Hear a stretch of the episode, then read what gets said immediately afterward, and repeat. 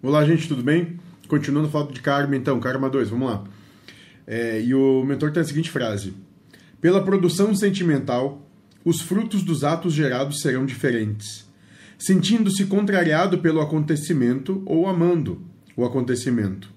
Alcançando a lucidez que Deus é a causa primária de todas as coisas, que antes de encarnar você solicitou que isso acontecesse,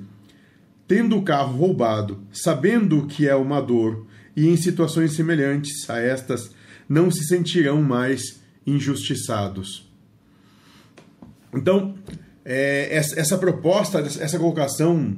de tudo como a vida se dá, é que a, proposta de amar a Deus sobre todas as coisas é uma proposta extremamente karmática, né? Ou é uma idealização karmática, de, de fim da situação karmática, ou seja, quando tu ama a Deus acima da tua do carro não ter batido, da, de não ter ficado doente, de qualquer coisa que te contrarie, isso está abaixo no, no, teu, no, na tua relação do que é importante para ti, ah, em relação ao amar a Deus,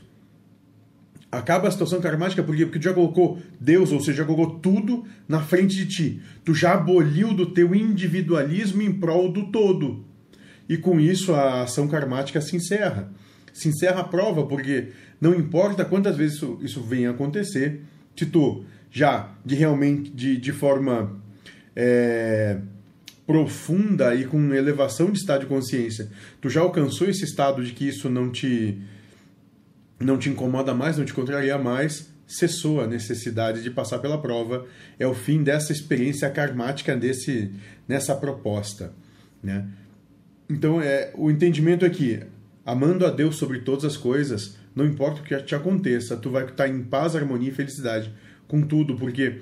muito mais importante para ti é o teu relacionamento com Deus do que acontece na tua vida, o que acontece nessa proposta ilusória que nós chamamos de vida. Sejamos todos felizes.